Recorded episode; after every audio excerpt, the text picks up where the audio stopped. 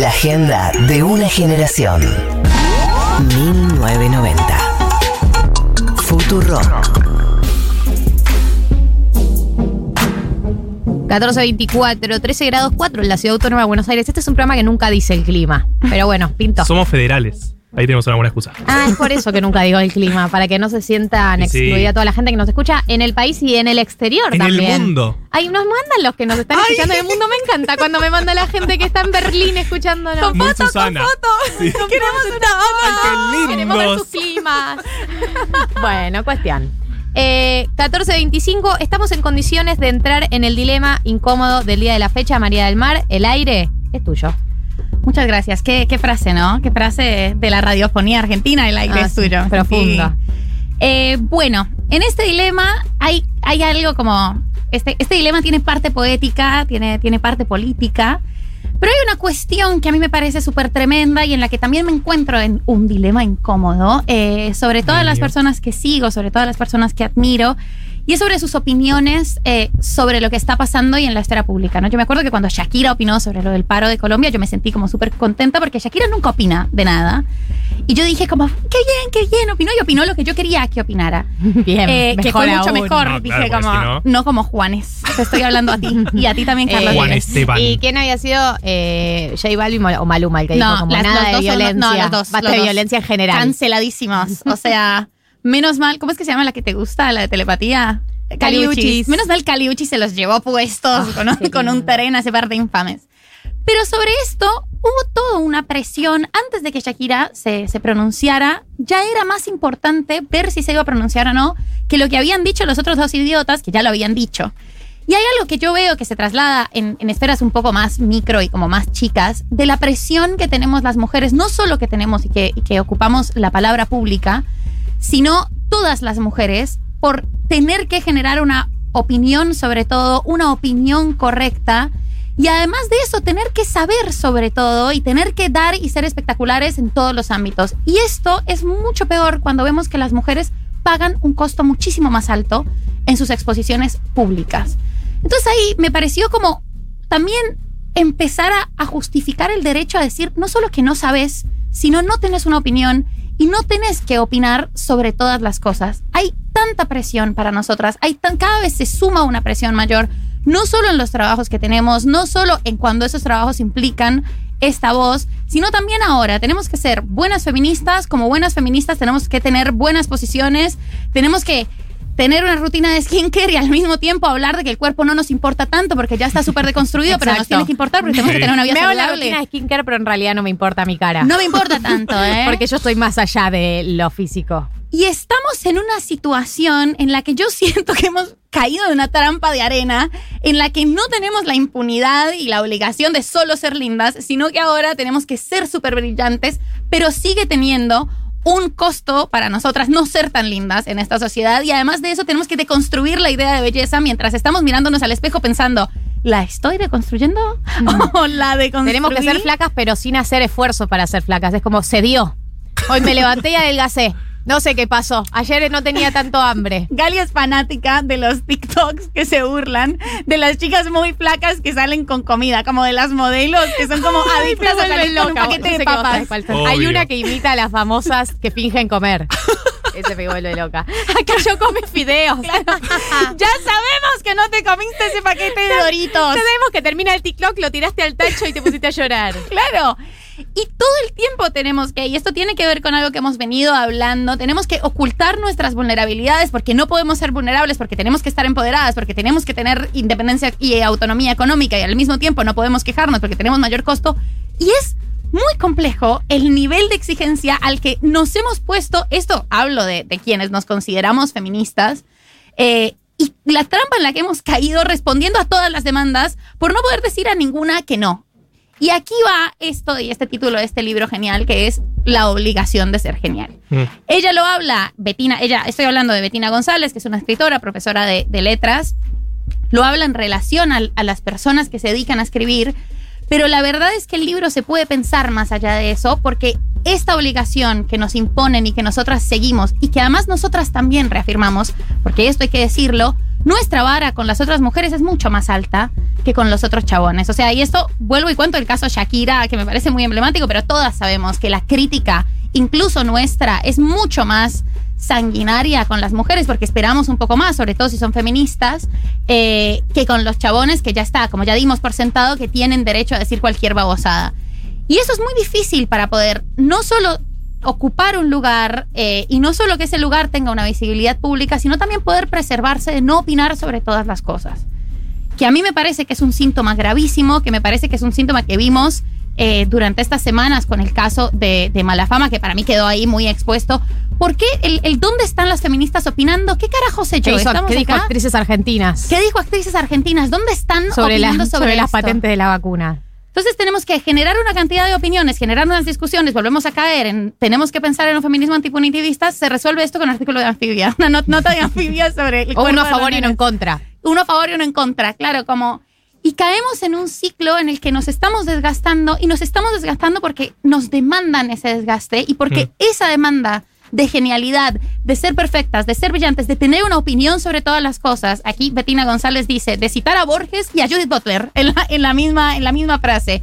Y además estar bien vestidas y además generar seguidores, ser simpáticas, pero no tanto para que no parezca que somos condescendientes porque somos feministas.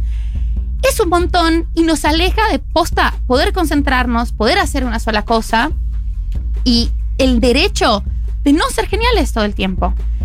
Y hay algo que, que a mí me pareció súper descorazonador, porque yo dije, esto debe ser un síntoma de nuestros tiempos, esto debe ser algo que, que nos pasa solo a nosotras. Y quería ir cerrando, eh, antes de discutirlo en la mesa, con una frase que me pareció muy tremenda, que, que cita el libro que está en los diarios de Alejandra Pizarnik, o sea, Alejandra Pizarnik. Claro. En cuanto al pequeño libro bello, solo sabré si puedo hacerlo cuando me decida hacerlo. En literatura, el talento no prueba nada. Y hablé de mis tentativas literarias, siempre las haré, pero nunca llegarán al acto. No escribiré nunca nada bueno, pues no soy genial. No. No quiero ser talentosa, ni inteligente, ni estudiosa. Quiero ser un genio, pero no lo soy. Entonces, ¿qué? Nada, Alejandra. Nada Ay. el diario de Alejandra Pizarnik. O sea, Alejandra Pizarnik y vos que me estás escuchando, same feelings a un Sí, nivel. sí, sí. No Si soy Alejandra geni- Pizarnik piensa eso de ella misma, ¿qué quedará de nosotras? ¿no? La presión que sentía y que seguramente su imposición trasladada a su tiempo debía ser distinta, pero también la vara tenía que ser muy alta. Ya no, no valía con que fuera buena, porque obviamente como mujer además tenés que competir, como tenés que ser mucho mejor. No valía con que fuera talentosa, tenía que ser genial. Y eso es muy doloroso para nosotras. Y eso, si lo pensamos hoy en día, con que esa obligación se traslada a la, a la opinología y a, y a todo el tiempo estar y ser parte de la conversación pública, nos desgasta y nos pone una presión totalmente innecesaria. Entonces, esa era mi, mi dilema incómodo de hoy. No hay que saber sobre todo, sobre todo, no hay que ser genial. Basta con ser. Basta con ser. El- eh, como vos lo has dicho, ya el derecho a, a ser A la mediocridad. No Sumo a la filósofa contemporánea, Paulina Cocina, que en esas stories que se acuerdan que comentamos la semana pasada, en la que le decía como quién sale. te El de la crees del que- costeo. La del Sí. gosteo, ¿quién te crees que sos para gostear? Bueno, hay una serie de preguntas que le hacen y una que le hacen es ¿qué opinás vos del cierre de escuelas? Una cosa así. Y ella responde como, mirá, ¿qué te importa? O sea, soy Paulina Cocina, no debería cambiar tu opinión sobre el tema de las escuelas en lo que yo piense. Como, la verdad no estoy informada, o sea, tengo una opinión formada yo, pero digo, en el ámbito público no debería cambiar tanto que piense un influencer que sabe de cocina, por ejemplo, en este caso, sobre temas de política pública que son re complejos y hay gente que sabe específicamente de eso, ¿no? Como que se le pide opinión Claro. todo el tiempo. Y también un poco para masacrar, que es lo que vos decías. Juaco dice, yo creo que esa presión es para todos. Es cierto que se cascotea a las mujeres más por ser mujeres, pero también es cierto que el valor del hombre como persona está solo, po- es- está solo en ser útil para algo. Me parece bien Mariah. que te sientas súper identificado. Yo creo que como que esa imposición de, de genialidad y de, de calcular cuál es nuestro valor y, y- y sentirnos incompletos siempre frente a un estándar, me parece que no es algo que, que tenga género, no tiene género. Sí creo eso, que, que a las mujeres se las castiga mucho más y que para las mujeres es más difícil ocupar los lugares, como que se, se les pide Y mucho que, una, más. no, y que una ve que hay muchos hombres opinando con seguridad sobre muchas cosas en muchos lugares, como que no se los ve tan preocupados por cumplir con todas las la genialidad del mundo para opinar sobre algo, sino que opinan con más eh, liviandad sobre casi todos los temas. Es que Obvio. eso, o sea, eso se nota en, Marto. en- No, en no, haber no, sido obvio. vos nunca opinás con liviandad. O sea, eso me parece Marto el nivel de, de rigor que tiene cada palabra que sale de su boca. Pero creo que eso como que tiene que ver y es, y es una barrera de, o sea, es, es, un, es una barrera nuestro acceso a los espacios públicos, porque es cierto que los hombres han dominado la palabra pública durante mucho más tiempo y que cuando vos te metes en esos temas, como que hoy en día nosotros podemos opinar sobre feminismo y nadie nos dice nada. Pero cuando querés opinar sobre política o cuando querés Exacto, opinar sobre economía, exacto. viene una cantidad, bueno, dame las credenciales. ¿no? Dame las credenciales y que una antes de emitir una opinión sobre un tema que no es su área de expertise, estudia 10 años porque le da terror meterse en esa conversación sin tener como todo el aval de información, digamos, ¿no? Re. Y uno siendo Eh, periodista se re da cuenta de esas cosas, eh, siento. Como llama a un montón de gente y los hombres siempre te responden, aunque no sea su tema. Cualquier cosa es tremendo. Sí, sí, sí. ¿Puedo decir algo autorreferencial? Por supuesto. Vamos a intentar Obvio. en este programa Obvio. no Ni que fuera hacerlo, tu pero es una excepción. El otro día en, en Congo, eh, yo hablo del partido de River, de Enzo Pérez. ¿Qué pasó con River? No, no vi. Eh, un partido, bueno. El de Enzo Ah, Pérez ok. atajó, hablamos del tema, ah, eh, lo comenté al aire y me llegan comentarios de dos otros chabones diciendo.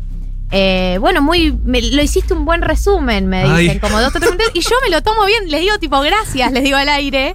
Y una piba me dice, ¿por qué? Todo esto en la aplicación, ¿no? Todo lo que sucede en la aplicación. Me dice, ¿por qué agradeces? Y yo, como, claro, o sea, como que dije, claro, me metí en un tema que no era mío, aprobé.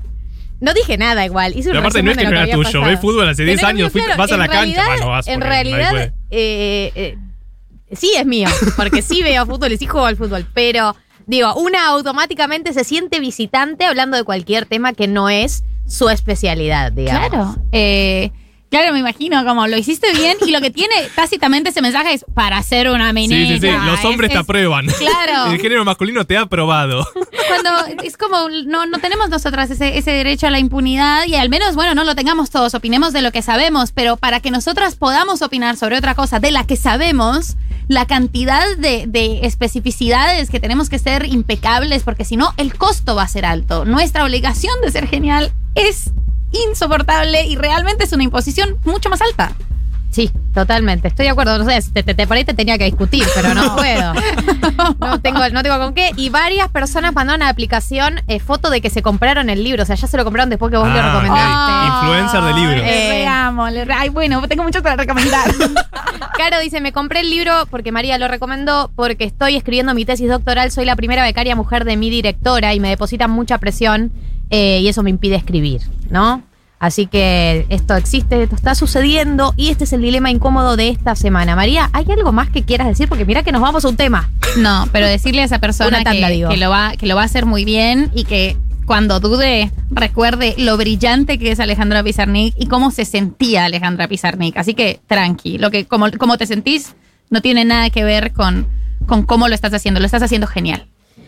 Gracias, Mariah. Vamos a ir a una tanda. Sigue Juan Elman. Viene el educación sentimental, gente. Cada vez falta menos para que gritemos desaforadamente y colectivamente. Así Y que analicemos letras, ¿no? Todo lo serio, ¿no? Gritemos, nada más gritemos. No sé, es que son demasiadas cosas, demasiados estímulos. es demasiado todo. Vamos a una tanda y seguimos con más 1990.